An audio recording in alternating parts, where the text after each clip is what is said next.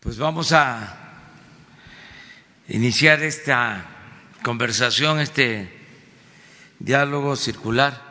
Se nos hizo un poco tarde porque se trataron muchos temas en la reunión de seguridad desde muy temprano, antes de las seis. Como ya saben, nos reunimos para ver lo que sucede en todo el país, el parte, el reporte de lo sucedido en las últimas 24 horas y tomar decisiones con el Gabinete de Seguridad. Bueno, pero ya estamos aquí. Em, hoy va a informar el eh, ingeniero Víctor Villalobos, va a informar eh, sobre la distribución de los fertilizantes en Guerrero. Em, una vez que terminemos la ronda de eh, preguntas y de respuestas para ah, dar esta información a todos los eh, guerrerenses y a todo el país. Es un programa especial que se está aplicando en Guerrero de apoyo con fertilizantes a los productores. Pero em, se venía haciendo eh, lo mismo por parte de las autoridades locales con un método diferente y ahora que es el gobierno federal el que se hace cargo del programa, eh, como es natural, hay eh, diferencias y también inquietudes, protestas, pero el ingeniero va a explicar cómo vamos. Lo importante es que se entreguen los fertilizantes y que se ayude realmente a la gente, que le llegue el apoyo a la gente es una de las cosas em, fundamentales, al parecer una cuestión menor, pero a veces se elaboran planes, se eh, definen proyectos, se destinan recursos para el pueblo, para sectores de la población y todo queda en teoría, todo queda en papeles y al final no le llega el apoyo a la gente o no llega completo, porque hay una serie de eh, intermediarios que manejan estos planes, programas, proyectos y sobre todo el presupuesto. Y al final o no llega o llega muy poco, llega con moche, con piquete de ojo. Entonces lo que queremos es que le llegue completo a la gente el apoyo. Solo con eso estamos incrementando la ayuda al doble, haciendo efectivo el apoyo, es decir, que le llegue a la gente, porque no llegaba, tenemos constancia de eso, mínimo 30% no llegaba en programas. a los beneficiarios directos. Entonces, eh, en el caso de lo del fertilizante, pues es con ese propósito de que llegue a todos. Y abrimos para preguntas y respuestas. Vamos por acá.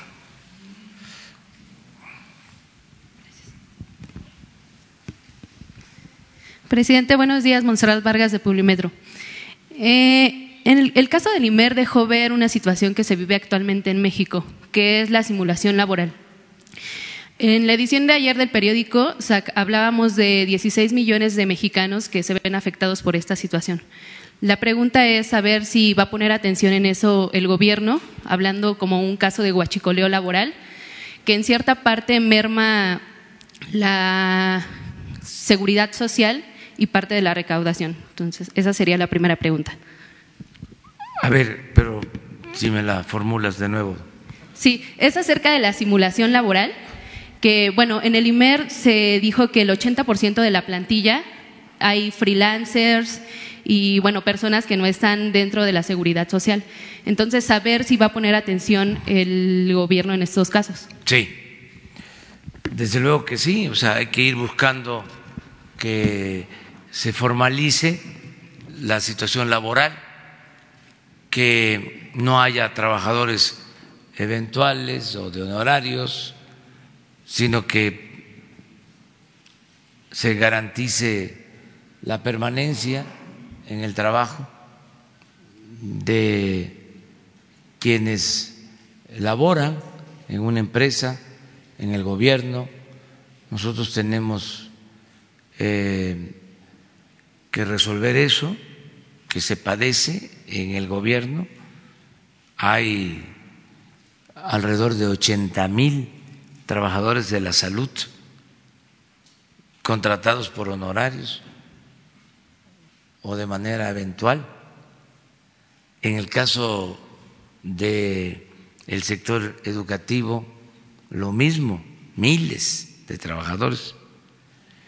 Y en el gobierno, en su conjunto.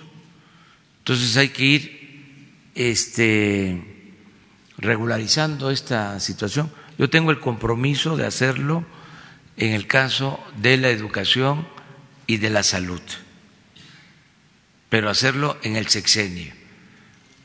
No podría hacerlo de la noche a la mañana, pero sí lo vamos a, ir resolviendo. ¿Ya hay un plan del gobierno para atender esto? Sí, vamos a empezar en el caso de la educación en Michoacán. Ya incluso estamos haciendo los censos para saber la situación de los maestros en cada escuela este, cuántos maestros hay, eh, cuántos maestros están en, la federación, es decir, eh, son maestros federales, cuántos dependen del Estado, eh, cuántos realmente existen que sí están trabajando de maestros, em, cuánto ganan, porque no es eh, lo mismo un maestro federal que un maestro del Estado. A veces un maestro federal gana más que un maestro eh, estatal pero el maestro del Estado tiene más prestaciones, pueden llegar a tener hasta 90 días de vacaciones. Entonces, ¿cómo homologar eso para tener un sistema eh, único en lo educativo y en la salud? O sea, es regularizar ordenar, esa labor la vamos a llevar a cabo. En salud es urgente hacerlo.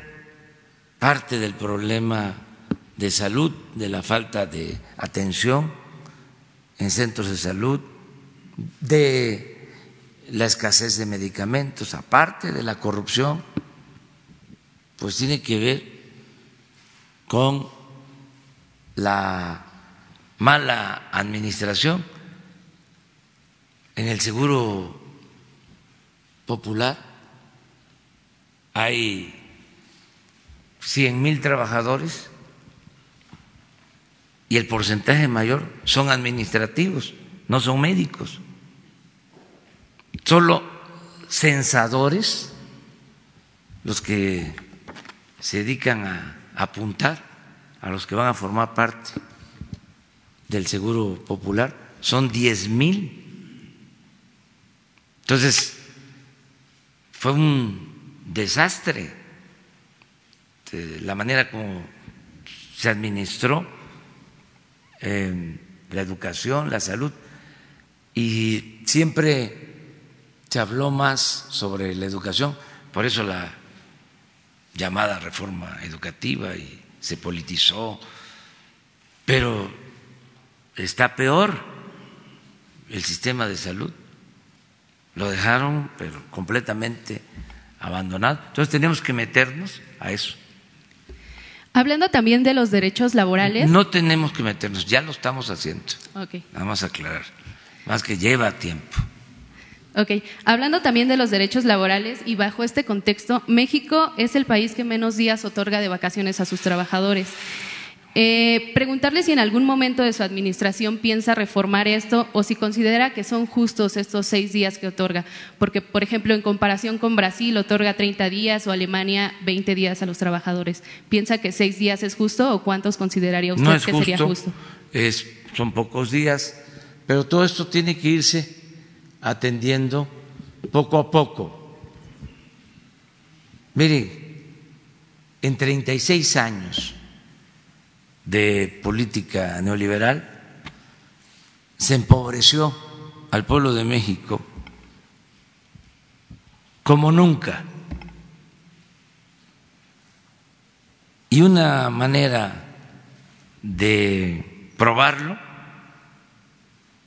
bueno, hay varias maneras pero voy a dar dos datos. Uno, antes de que se implementara la política neoliberal, el salario mínimo eh, alcanzaba para comprar 50, 60 kilos de tortilla. Y ahora el salario mínimo alcanza para comprar cinco o seis kilos de tortilla. Entonces, que me digan los neoliberales si fue bueno el modelo, si esa política económica hay que continuarla. Pero otro dato, esto ya lo dije aquí, pero lo voy a repetir porque es una vergüenza. Ahora que estamos trabajando lo del tema migratorio y que se propone apoyar a Centroamérica, nos encontramos que el salario mínimo en Guatemala, en Honduras y en El Salvador es casi del doble del salario mínimo en México.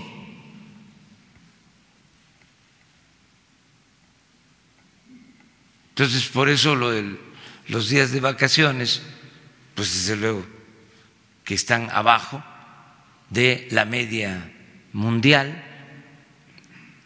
Entonces, vamos a ir poco a poco mejorando. Ya empezamos, en el caso del salario, en 36 años no había aumentado el salario como aumentó este año y en el caso de la frontera fue el doble el aumento. Pero, de todas maneras, eh, eh, no se alcanza a recuperar todo lo perdido en el periodo neoliberal. Entonces vamos a ir poco a poco avanzando. Por eso es que queremos desterrar la corrupción por eso es que queremos acabar con los lujos en el gobierno, el derroche, el que haya una burocracia dorada.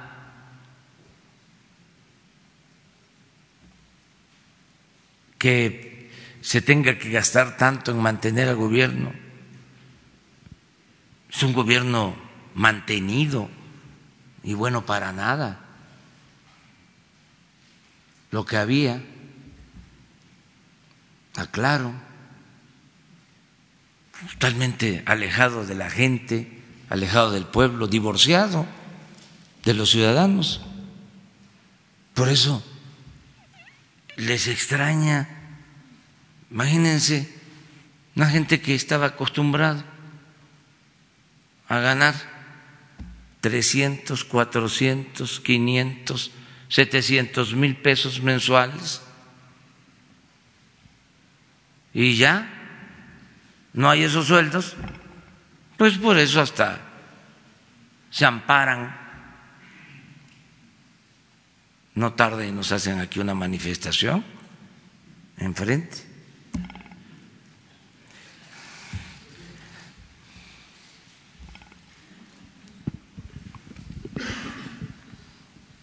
Buenos días, presidente Rafael Herrera, corresponsal de Sin Censura con Vicente Serrano desde Chicago. Hay cosas que definitivamente no son responsabilidad de usted, presidente, pero como perseguir delincuentes y criminales. Pero puede darnos un balance del trabajo del fiscal general Alejandro Gertz Manero.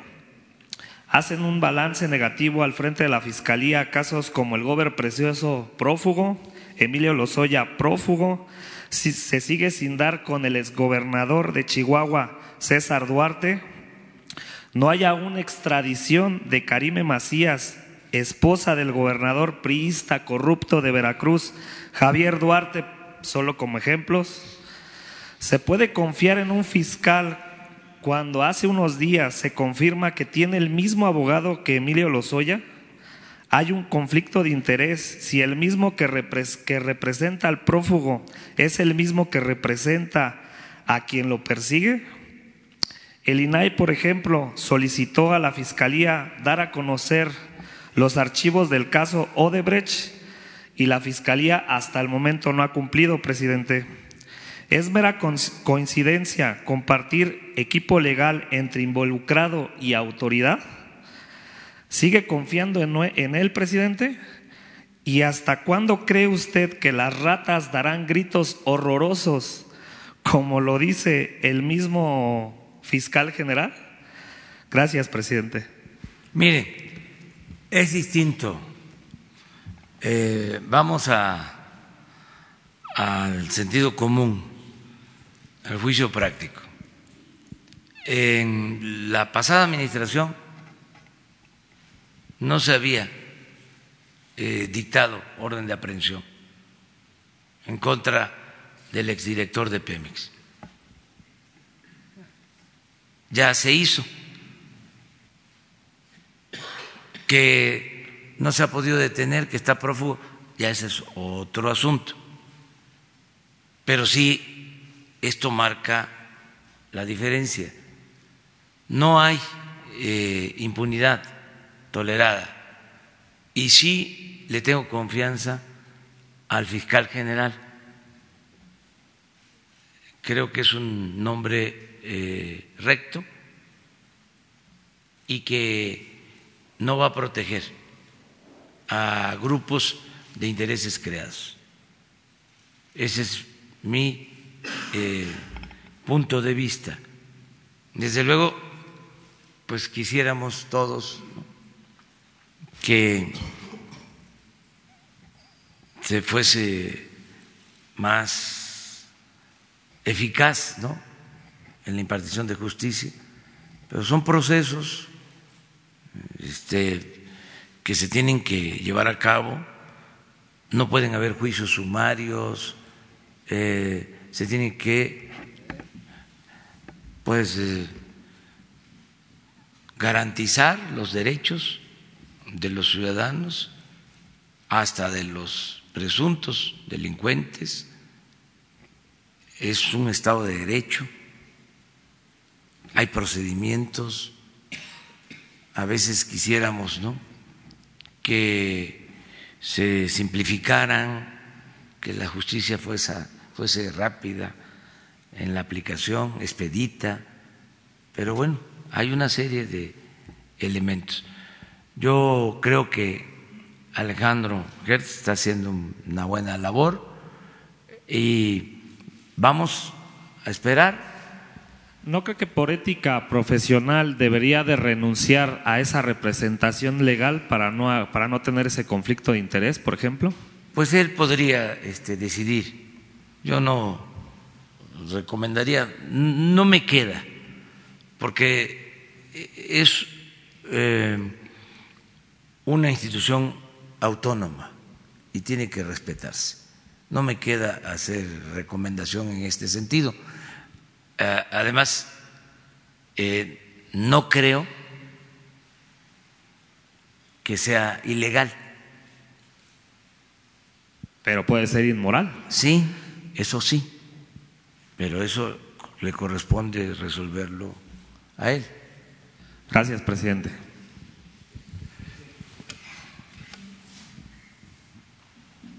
Gracias.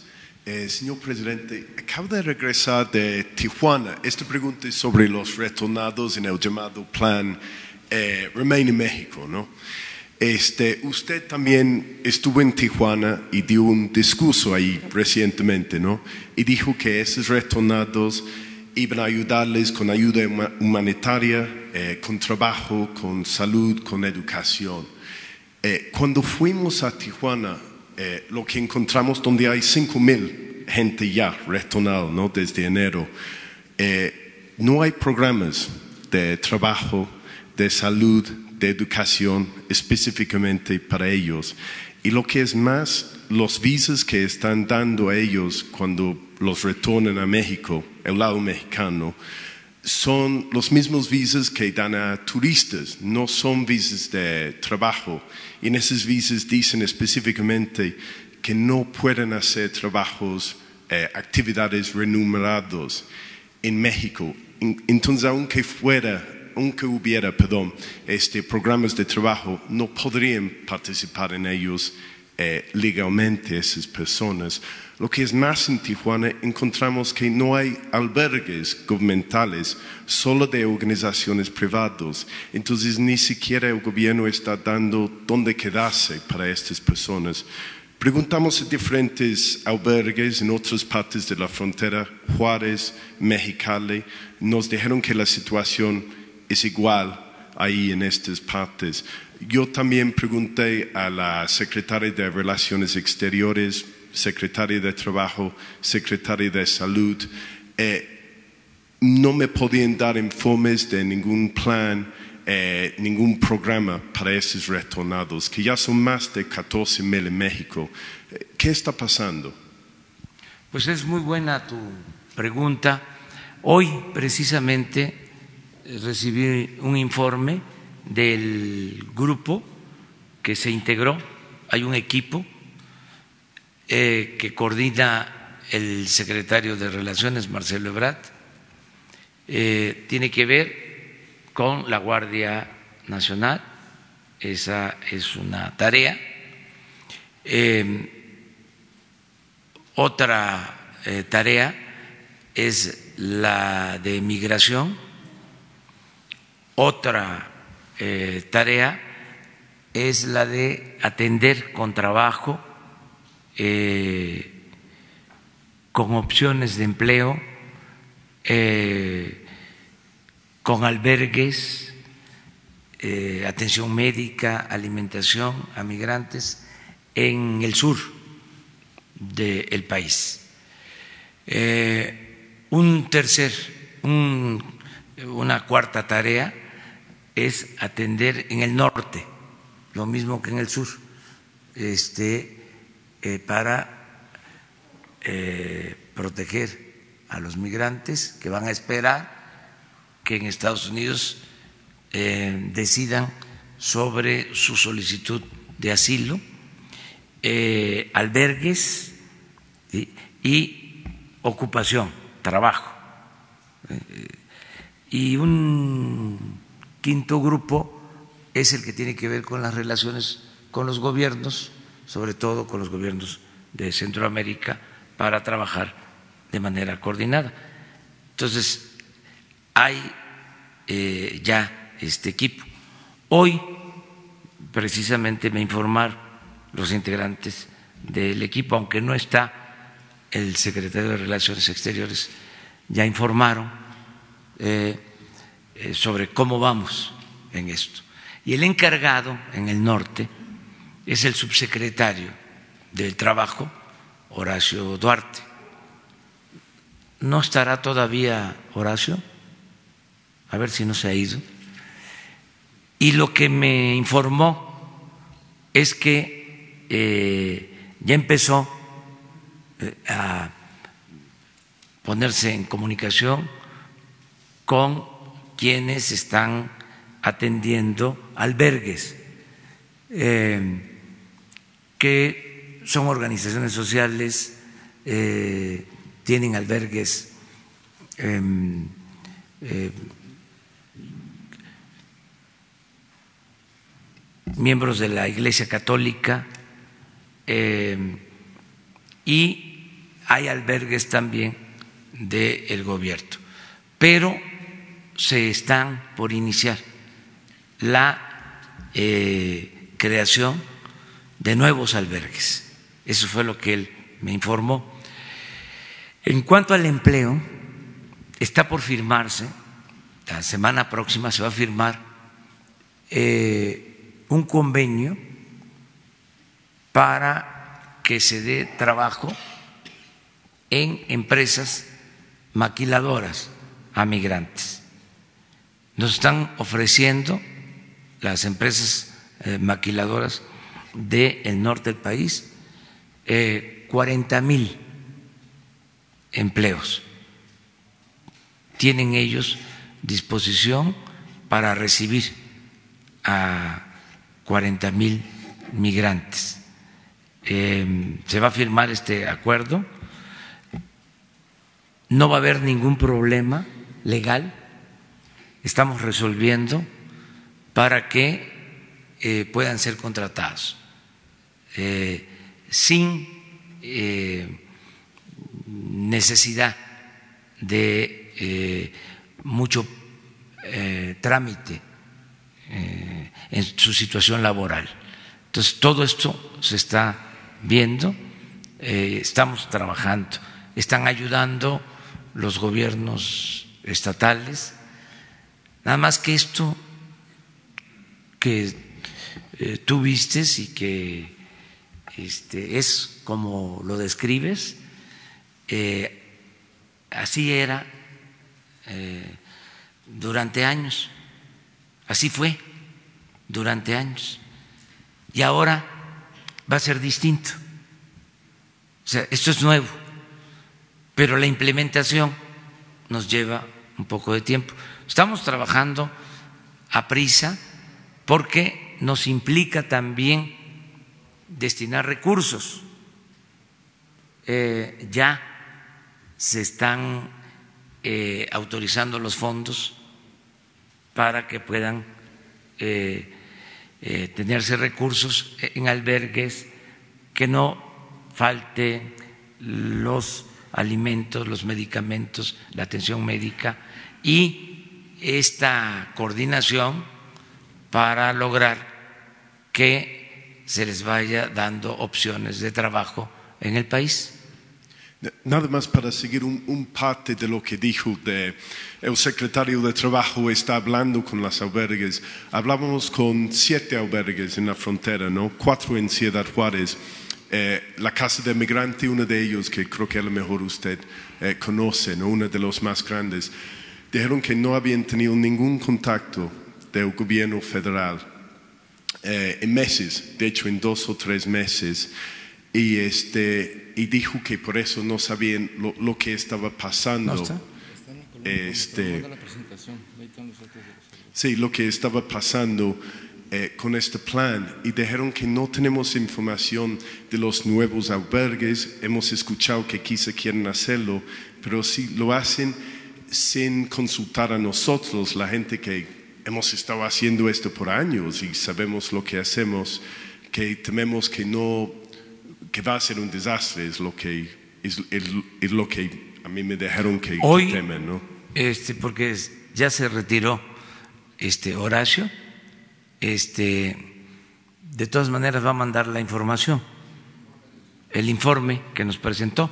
y hoy te lo entregamos, el informe, y sí me dijo que eh, habló, sobre todo con los responsables de los albergues de la Iglesia Católica, habló con ellos, porque aquí nos reunimos con miembros del episcopado, vinieron obispos y ellos tienen eh, una organización de apoyo a migrantes.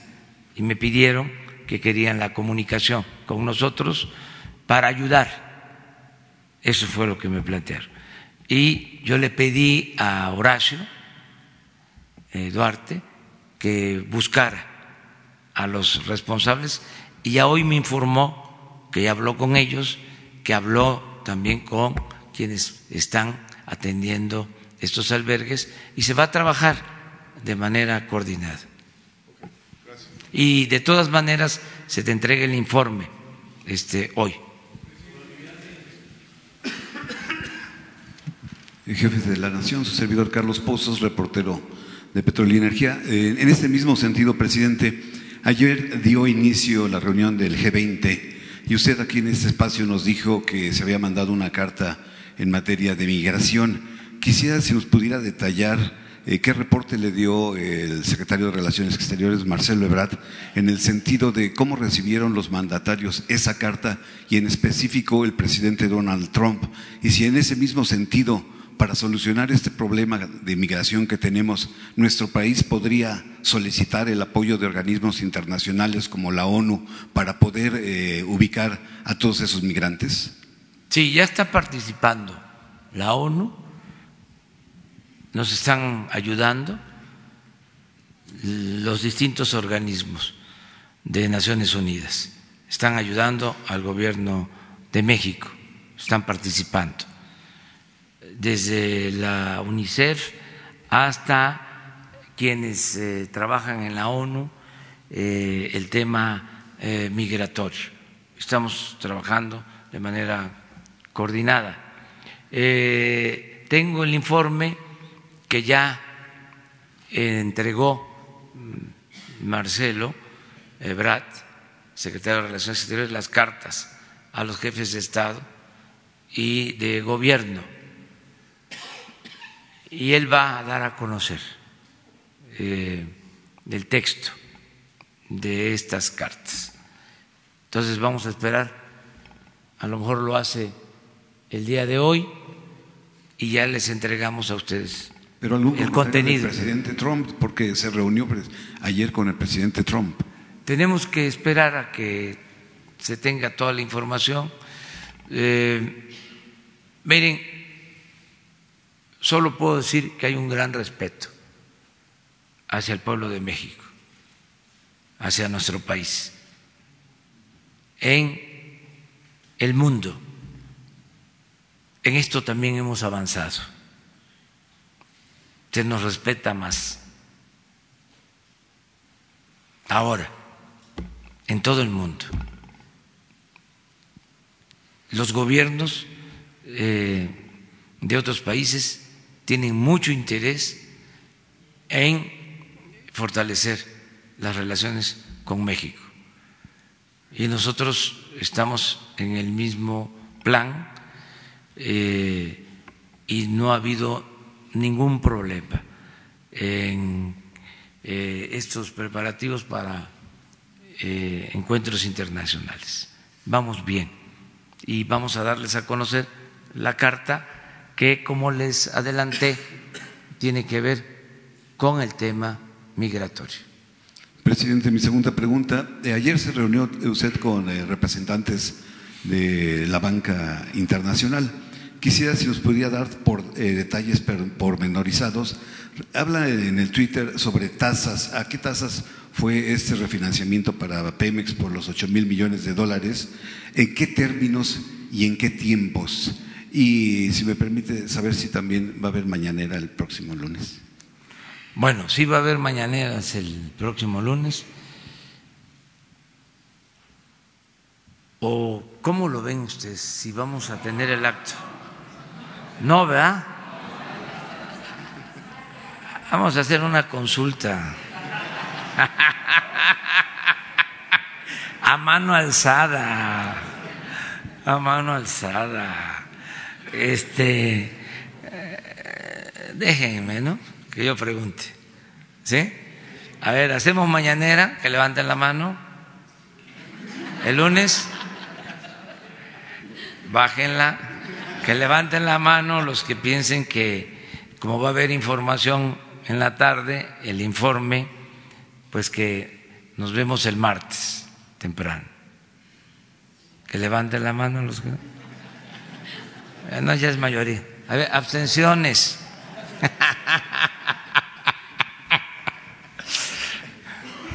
No, este. Qué democracia esta, de mano alzada. Bueno, pues así quedó, ¿no? Así quedó. Ya nos vemos hasta el martes, pero están invitados, desde luego, para el lunes. eh, vamos a informar al pueblo de México y aprovecho para hacer extensiva la invitación a todos los mexicanos el lunes a las 5 de la tarde en el Zócalo. Va a haber también música, van a estar músicos eh, muy buenos, va a haber un festival artístico, eh, un festival musical desde temprano para que este, estemos contentos todos. Y acerca de los costos, ¿sí? Eh, todo es voluntario, todo es participación voluntaria. Los músicos no van a cobrar este, esa aportación y eh, van a participar músicos de la Secretaría de la Defensa, que son muy buenos, de la Secretaría de, de Marina, este, y otros que no van a cobrar, y muy buenos, ¿eh? muy buenos. Un contrato por dos millones de pesos para la organización de ustedes, que usted está informado de eso, presidente. No, no tengo información.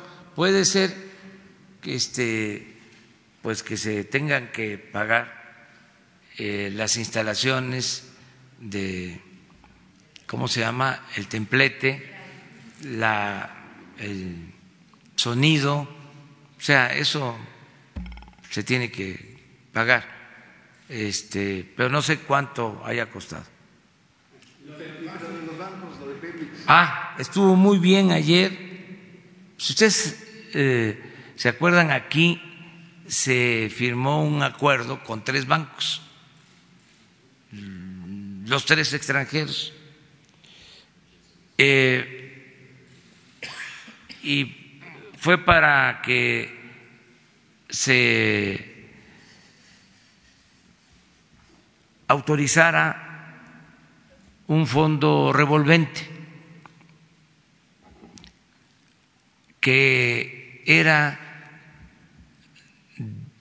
de cinco mil millones de dólares, se amplió a ocho mil millones de dólares. O no sé si ya eran los ocho mil. Este, sí, ya eran los ocho mil. Eh, pero se amplió en el tiempo, eso sí era para tres años y se amplió a cinco, es decir, todo el sexenio. Vamos a tener este fondo de ocho mil millones de dólares y se redujo la tasa que se había pactado. No sé exactamente en cuánto, eso hoy mismo Pemex lo puede informar lo interesante, muy interesante, es que eh, participan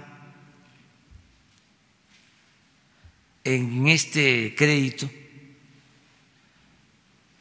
20 o 22 bancos.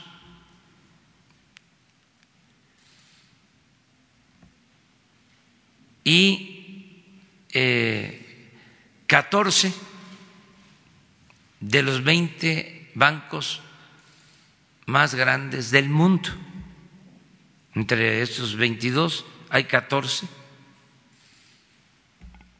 que son de los bancos más grandes del mundo. Nunca se había eh, llevado a cabo una operación de este tipo en la historia del país. Entonces, ayer vinieron todos los representantes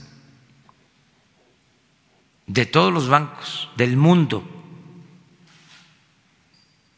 y se firmó el convenio. Lo que inició con tres se amplió a 20, a 22 bancos. Y nos eh, faltó eh, grabar el evento porque o no se grabó todo, nada más la intervención de uno de los representantes de un banco, pero fueron muy buenas las intervenciones. Por eso, por eso, porque todos hablaron de la confianza que tienen en México. Este y fue un encuentro muy cordial. Yo les agradecí por eh, darnos la confianza, por confiar en México, por confiar en Pemex, por confiar en el gobierno y vamos a corresponder, se van a cumplir todos los compromisos. Todo esto ayuda mucho porque este siempre pues está haciendo el cuestionamiento en lo económico. Hay unos que están muy molestos, este, no sé qué les pasa, qué será lo que les está pasando. Como diría la canción, este, y todo lo cuestionan y apuestan a que eh, va a ir mal la economía. Sale esto ayer, por ejemplo, y al mismo tiempo destacan de que nos bajan el pronóstico de crecimiento económico, y ahí va. ¿no? Pero cuando se dan estos actos, pues ayuda mucho, porque se demuestra de que hay confianza. Los bancos no actúan sin información, sea, no toman una decisión así este, porque les caiga bien el gobierno, sea cualquier gobierno. Entonces ellos saben que está muy bien Pemex. Eso es lo que hemos explicado. ellos tienen información de que se detuvo la caída en la producción, que se estabiliza la producción en Pemex, que tenemos 22 campos petroleros, que podemos aumentar la producción en Pemex hasta un millón de barriles diarios que ya se contrataron todas las obras para perforar pozos, que a estas alturas ya se está trabajando y que vamos a cumplir con el programa y se va a mejorar la producción petrolera. Entonces, son los datos que ellos tienen eh, y tienen buenos informes y por eso el apoyo.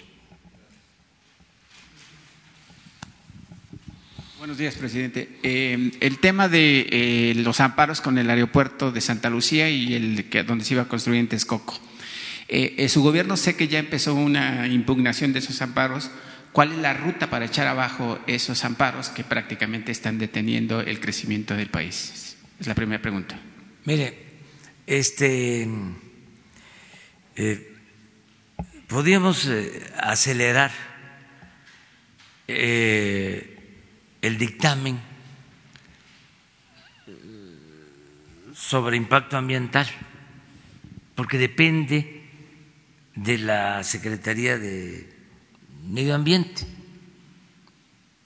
Pero la instrucción que di fue de que, aunque se llevaran tiempo, eh, actuaran con mucho cuidado para no dar ningún motivo a los adversarios. Entonces, se había acordado primero que para el día de hoy iba a estar el dictamen sobre impacto ambiental. Y ayer el secretario de em, Medio Ambiente me dijo que va avanzando en el dictamen, pero que él consideraba que se requería más tiempo para que se hicieran muy bien las cosas, porque son 150 este, asuntos que se tienen que eh, resolver. En este dictamen, claro, cuando les dieron el permiso para construir el aeropuerto en el lago de Texcoco, no tuvieron problemas, fue fast track, o sea, ahí este, le iban a quitar el agua a el lago Nabor Carrillo y no les importó. Eh, y entregaron el estudio de impacto ambiental para construir el aeropuerto en el lago de Texcoco. Pero como se trata de lo nuestro, pues ahora son muy exigentes. Entonces, estamos cuidando eso y sí ha habido una lluvia de amparos, porque están muy molestos. Yo los entiendo también. No dan la cara los de arriba. Entonces mandan a sus voceros y a sus representantes o a sus este, cercanos a estar impugnando. Y por eso esta lluvia de amparos. Porque están molestos, enojados. Imagínense que iban a cobrar por el aeropuerto de Texcoco 300 mil millones de pesos. Eso es lo que estaba estimado pero si lo hacían como el tren Toluca, Estado de México, que estimaron 30 mil y para terminarlo pues van a ser como 100 mil. Imagínense cómo iba a terminar el aeropuerto. Se habían estimado los mismos 300 mil millones.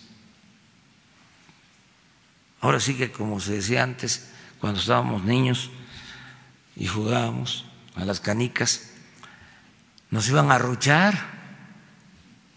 O sea,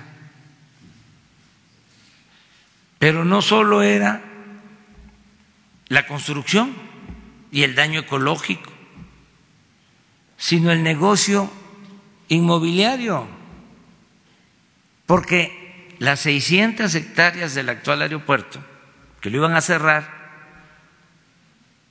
las iban a desarrollar.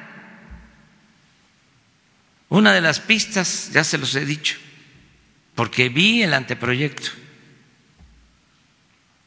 del actual aeropuerto, una de las pistas se iba a convertir en la avenida principal que iba a llegar hasta el lago de Texcoco. Y de lado y lado centros comerciales, un Santa Fe. Entonces ya tenían hecho todo el negocio. Pero la gente dijo, no. Y ahora que se va a resolver el problema, pero se va a resolver eh, en definitiva, porque se va a rehabilitar el aeropuerto de Toluca, que lo dejaron caer de manera deliberada. Ese aeropuerto eh, tenía eh, mucha actividad y lo cerraron prácticamente para saturar el actual aeropuerto y justificar el que se construyera el aeropuerto de Texcoco una maniobra perversa. Entonces, hay mucha gente que vive en la Ciudad de México y que le queda más cerca ir a Toluca que ir al actual aeropuerto. Y ya estamos arreglando lo del aeropuerto de Toluca. Y ya se está remodelando el aeropuerto actual. Y se va a ampliar el aeropuerto actual, no en cuanto a las pistas, pero sí en cuanto a terminales, todo lo que era el Estado Mayor Presidencial, es decir, el hangar presidencial, todo eso se va a utilizar para terminales.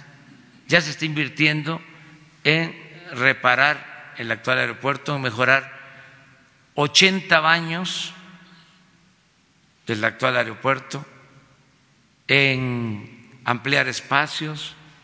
Ya se está trabajando en eh, las pistas, en el área de rodamiento de aviones, se está haciendo tres, cuatro horas eh, al día en la madrugada para no estorbar las operaciones.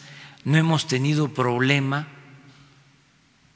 no sé si ustedes se han dado cuenta de que eh, hasta cuando subía uno a un avión, decía el piloto, este, eh, ofrecemos disculpas por la tardanza, pero el aeropuerto de la Ciudad de México está saturado, no es culpa de la línea, ¿sí?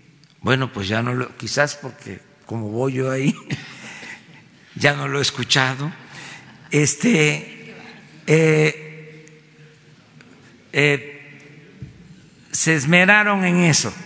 Bueno, ahora eh, decidimos hacer el aeropuerto nuevo en Santa Lucía. Lo he dicho, cuando mucho, 80 mil millones, no 300 mil. 80 mil. Y nos queda el aeropuerto de Texcoco, el actual y Santa Lucía. ¿Cuánto nos ahorramos? Muchísimo. Y vamos a tener hasta más pistas. Ah, pero como no hicimos un negocio, ahí van los amparos. Este, a ver, ¿por qué eh, se debe de detener la obra en Santa Lucía si ya es un aeropuerto? Si tiene 50 años operando. Si ya es una zona desde el punto de vista ecológico impactada, ¿por qué son tan estrictos si es tierra firme, no es un lago? Pero, pues los billullos, los billullos, este, Ese es el problema. Pero vamos a tener paciencia, paciencia para este, seguir con este tema. Eh, presidente, una pregunta más, si me permite. Ayer eh, la Cámara de Diputados aprobó el Plan Nacional de Desarrollo de, la propuesta de su gobierno. Eh, la oposición, obviamente, se rasgó las vestiduras, diciendo que no tiene ni rumbo ni plan su proyecto. Eh, lo que yo escuché, o, más bien no escuché por parte del PRI y el PAN y los opositores, es que durante los gobiernos del PRI y el PAN se aumentó 400% la deuda pública. Eh, la gasolina se de 6.78 subió a 19 pesos, el dólar de 9.80 a 19 y su gobierno, pues, eh, aunque sé que voy a recibir críticas porque van a decir que soy el palero oficial del presidente, pero eso no importa, hay que decir lo que pasa. Muchas gracias, porque son muchos los que están en contra en los medios, que tú estés a favor, pues equilibra un poco. Exacto. Y bueno, vamos a continuar sobre esa retórica, lo que no se dice en ese sentido, presidente. En, su, en seis meses de gobierno no ha habido una devaluación, la deuda pública es de menos 1% y el aumento de gasolina ha sido del 0%. ¿Qué le va a decir el, próximo lunes a la gente que se aglutine en el zócalo capitalino? sus cifras oficiales, realmente cómo está el gobierno a seis años de que usted llegó a la presidencia de México. Voy a informar, voy a dar eh, cifras este, y son eh, oficiales. Es decir, es lo que este, se maneja eh, en todos lados, en México y en el extranjero, sobre cifras económicas. Lo que pasa que eh, sutilmente, ¿no?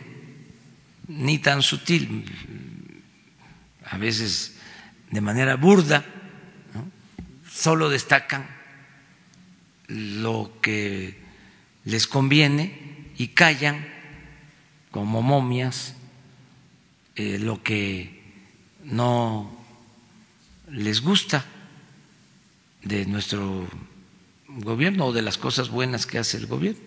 Pero bueno, eh, así es esto. Eh, el plan de desarrollo es algo interesante. Fíjense que como hubo oposición, incluso creo que hasta se le hoy un manifiesto, a mí me gustaría, ¿no tienes un folleto, Jesús, del plan de desarrollo? Me gustaría eh, que lo conocieran, porque por primera vez en muchos años no se hace un plan de desarrollo así. ¿Cómo se hacían? A partir de las recetas que enviaban desde el extranjero. Todo giraba en torno a la política neoliberal. Últimamente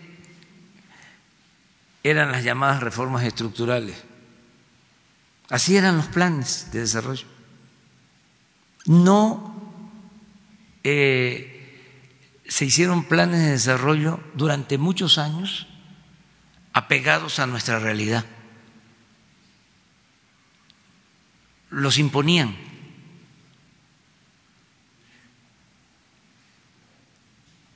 Era la agenda que imponían desde el extranjero a México. Y por primera vez se hizo un plan de desarrollo apegado a nuestra realidad. Un plan de desarrollo en donde lo central es mencionar que el principal problema de México es la corrupción. ¿Y cómo creen que les va a gustar a los conservadores si ahí en ese plan de desarrollo se dice de cómo saquearon al país pero en esos términos. Si aquí, adentro, en el gobierno, porque también quedan tecnócratas, este, cuando se presentó el documento, no es que esto no puede este, entregarse, porque tenían una concepción o siguen teniendo distinta. Entonces no les gustó, no les gustó que se pusiera en el plan de desarrollo que fue un saqueo todo el periodo neoliberal. No les gustó que se dijera que fue un fracaso la reforma energética y las llamadas reformas estructurales. No les gustó que se eh, pusiera en el plan que se agravó el problema de la desigualdad en México. Dice, es que esto no es un plan. Hoy estaba yo leyendo este un manifiesto A ver, pon. Miren cómo, cómo, cómo empieza. ¿Cómo les va a gustar? Pero históricamente, miren los temas, pon nada más el índice.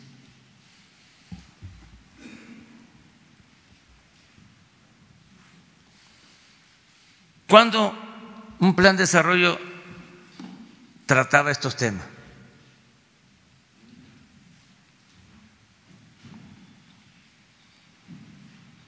solo tiene dos antecedentes este plan de desarrollo. El plan sexenal de la campaña presidencial del general Cárdenas y el plan del Partido Liberal de 1906. Es un orgullo.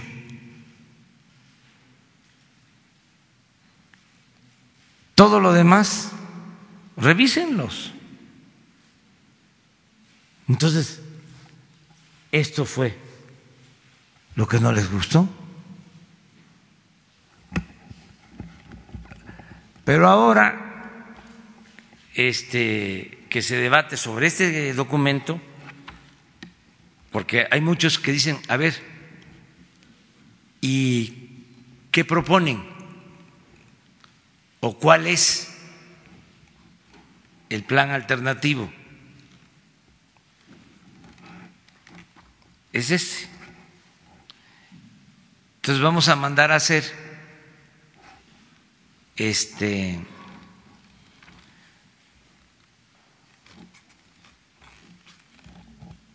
ejemplares para difusión popular.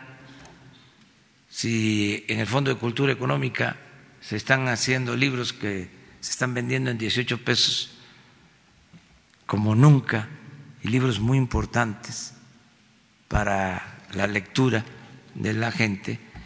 Este es un buen documento, muy buen documento porque eh, da a conocer eh, una nueva política para la transformación del país. Entonces, este es el, el, tema, qué bien que lo planteaste porque hoy creo que viene un manifiesto sobre esto.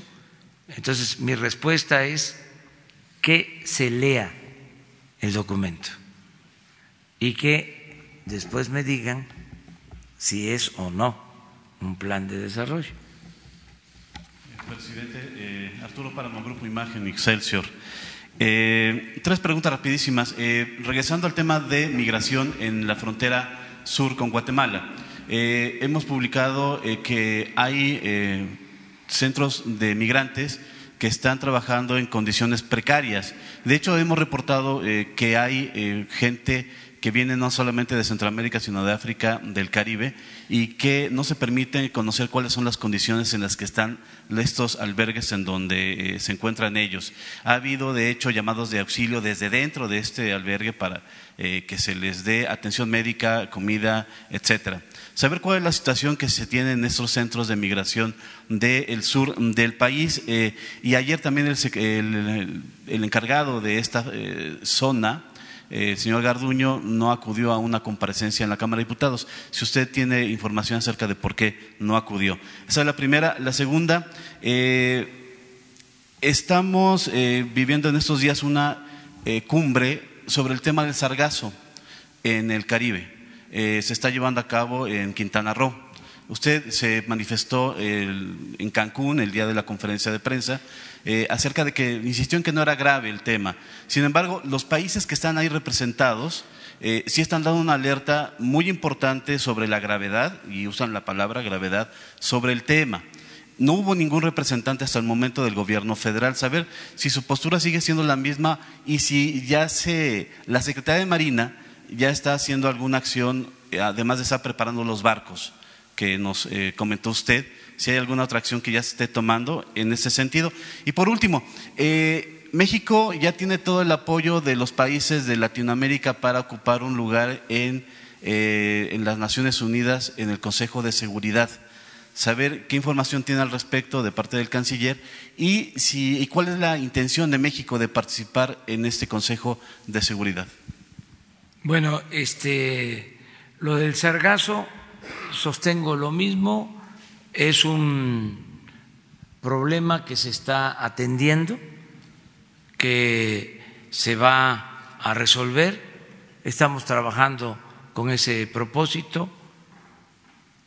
Sí, es algo que se originó por el uso eh, excesivo sin control de agroquímicos en otros países. Eso es lo que sostienen los investigadores. Y ya se está atendiendo, está trabajando de manera coordinada la Secretaría de Marina con CONACIT y con otras dependencias. De modo que eh, mantengo mi postura, creo que en este caso, como en otros, hay quienes sacan eh, provecho.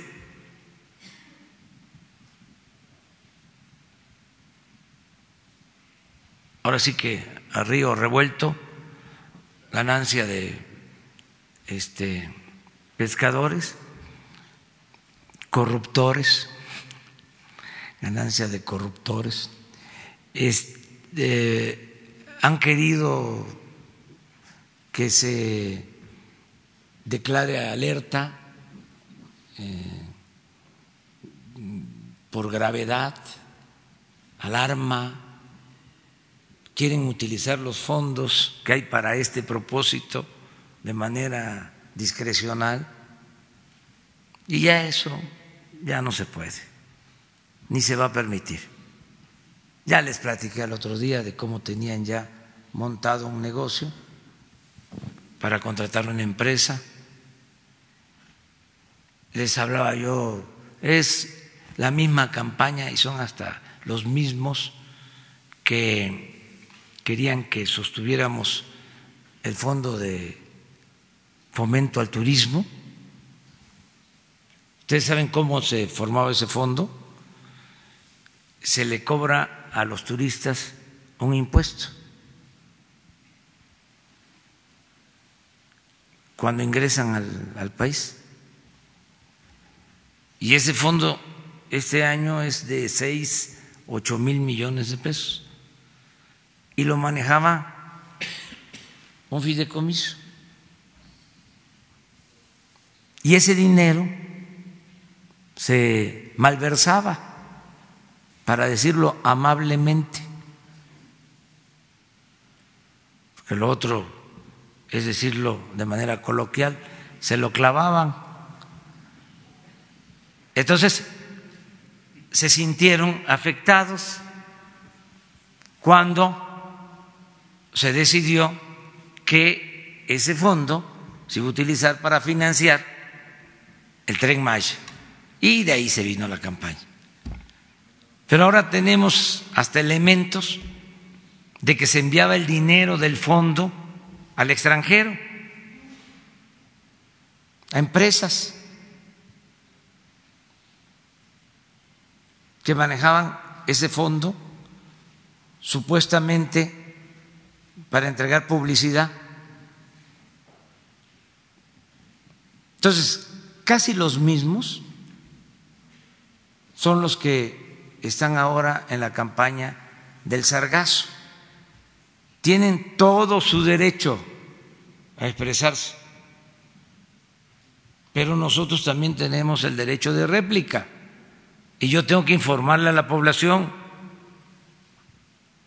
yo tengo que decirle a la población que estamos atendiendo el problema del sargazo y que no es como este, lo presentan algunos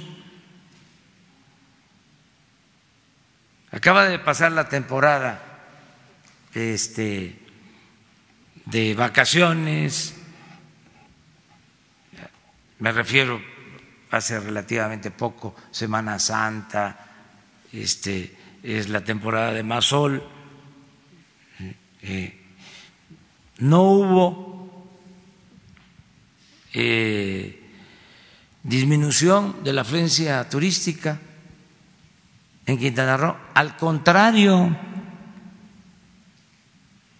creció la ocupación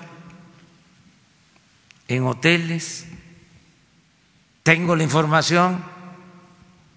Ah, pero como no pueden decir eso, ayer, antier, les comentaba, dicen se proyecta, se presume, se piensa, todo indica que la próxima temporada va a haber una disminución en el reservaciones. En las reservaciones. 20%. 20% que esperen, está como el pronóstico de ayer de un banco que nos baja la, este, el pronóstico de crecimiento y dice que es hasta de risa, dice, es que no les impactó el que eh, no se hayan impuesto aranceles, pero de todas maneras, ¿sí?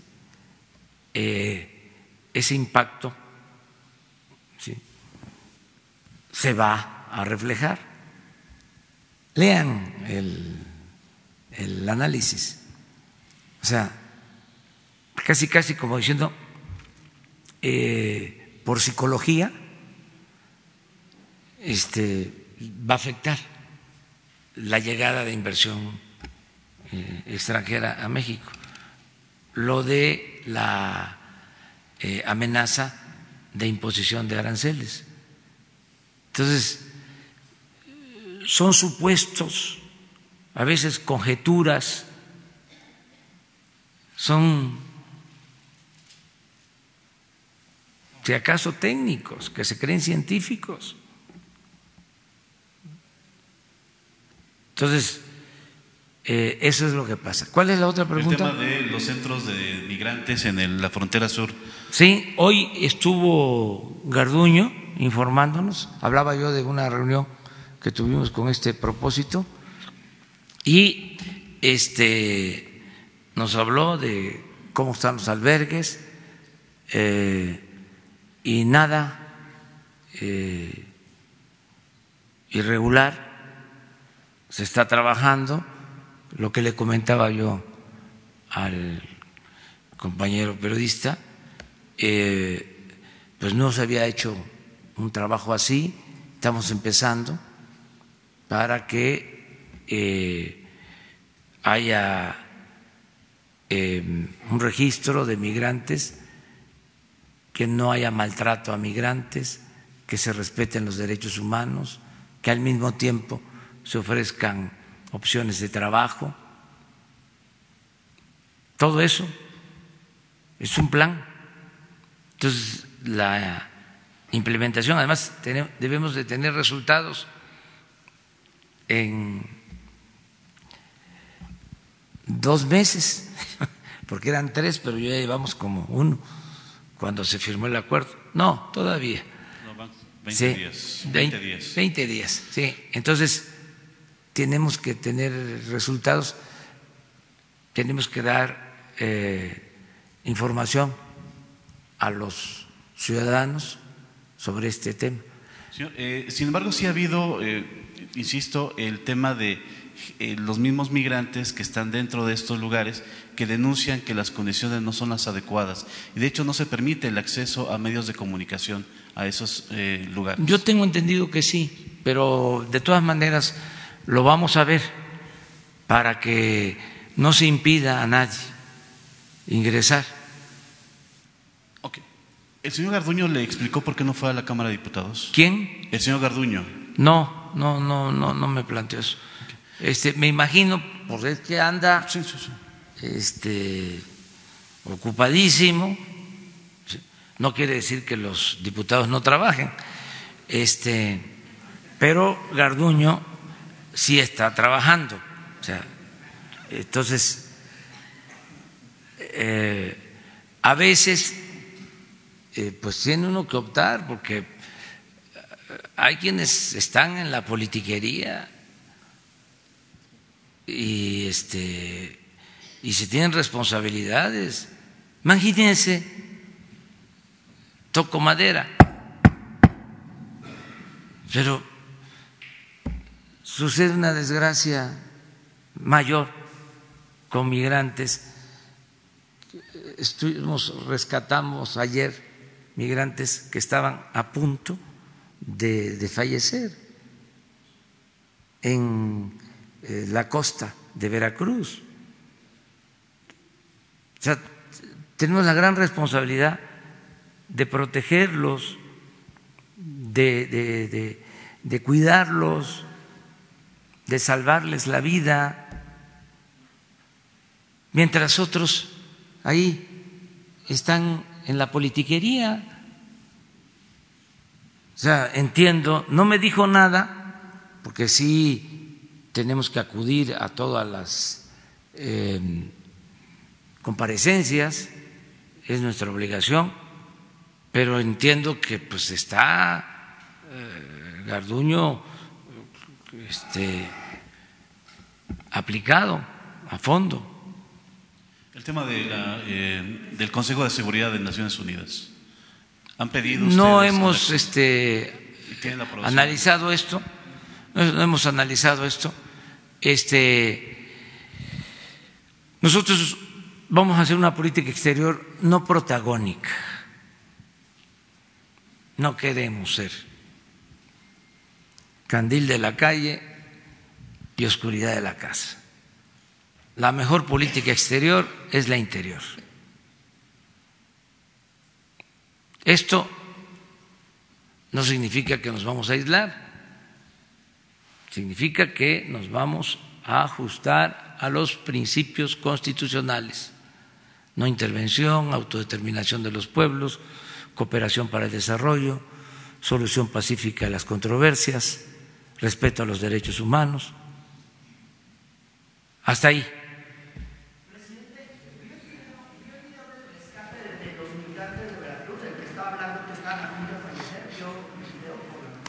No, no.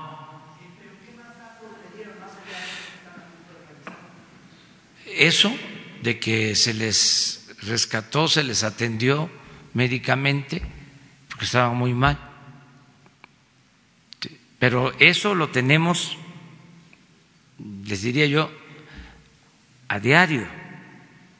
Imagínense lo que es el traslado de cientos de personas en trailers, cajas cerradas, los riesgos de asfixia. Entonces, sobre eso estamos. Y lo he dicho aquí antes, y lo repito, preferimos tenerlos en el sur.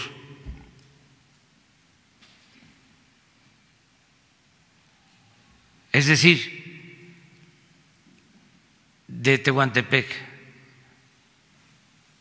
hacia la frontera con Guatemala, del istmo. Porque ahí tenemos más posibilidades de cuidarlos, de darles posibilidad de trabajo, pero sobre todo de cuidarlos. Es que eh, el norte, ustedes lo saben, está más complicado. No queremos tragedias como las de como la de San Fernando. En eso estamos. No es un asunto este, sencillo, es complejo. Y al mismo tiempo eh, garantizando los derechos humanos. Eh, y me gustaría pues, que se analizara el problema en su conjunto, porque a veces se olvidan las causas y se ven nada más los efectos. No se habla mucho de la crisis en Centroamérica. No sé por qué. ¿Se acuerdan? No, no lo voy a decir. Este, pero tomen también en consideración que eh, México va a seguir eh, manteniendo sus políticas de asilo, de protección a migrantes. Lo que queremos es ordenar todo el flujo migratorio y dar opciones de trabajo, alternativas, y al mismo tiempo mantener buenas relaciones con el gobierno de Estados Unidos, que no haya guerra comercial Eso es lo que buscamos. Entonces, sí es un tema que se está atendiendo con eh, mucho profesionalismo, con mucha dedicación, de manera humana. Me voy a ir, ya se queda aquí Víctor, con ustedes. ¿Cuál recomendación? Buenos días, señor presidente Alejandro Lelo de la Red Grupo Cantón. El pasado miércoles la Secretaría del Bienestar rechaza una recomendación. Usted dijo aquí, en ese mismo salón, el 10 de diciembre, que no que iba a aceptar todas las recomendaciones de la sí, pero y se iban a cumplir. ¿Por qué ese rechazo, presidente? Sería la inaceptable, inaceptable. Y es hasta una vergüenza que la Comisión de Derechos Humanos haya emitido esa recomendación me gustaría que primero conocieran la recomendación y la respuesta y hablamos después, si les parece, para que se tengan los elementos.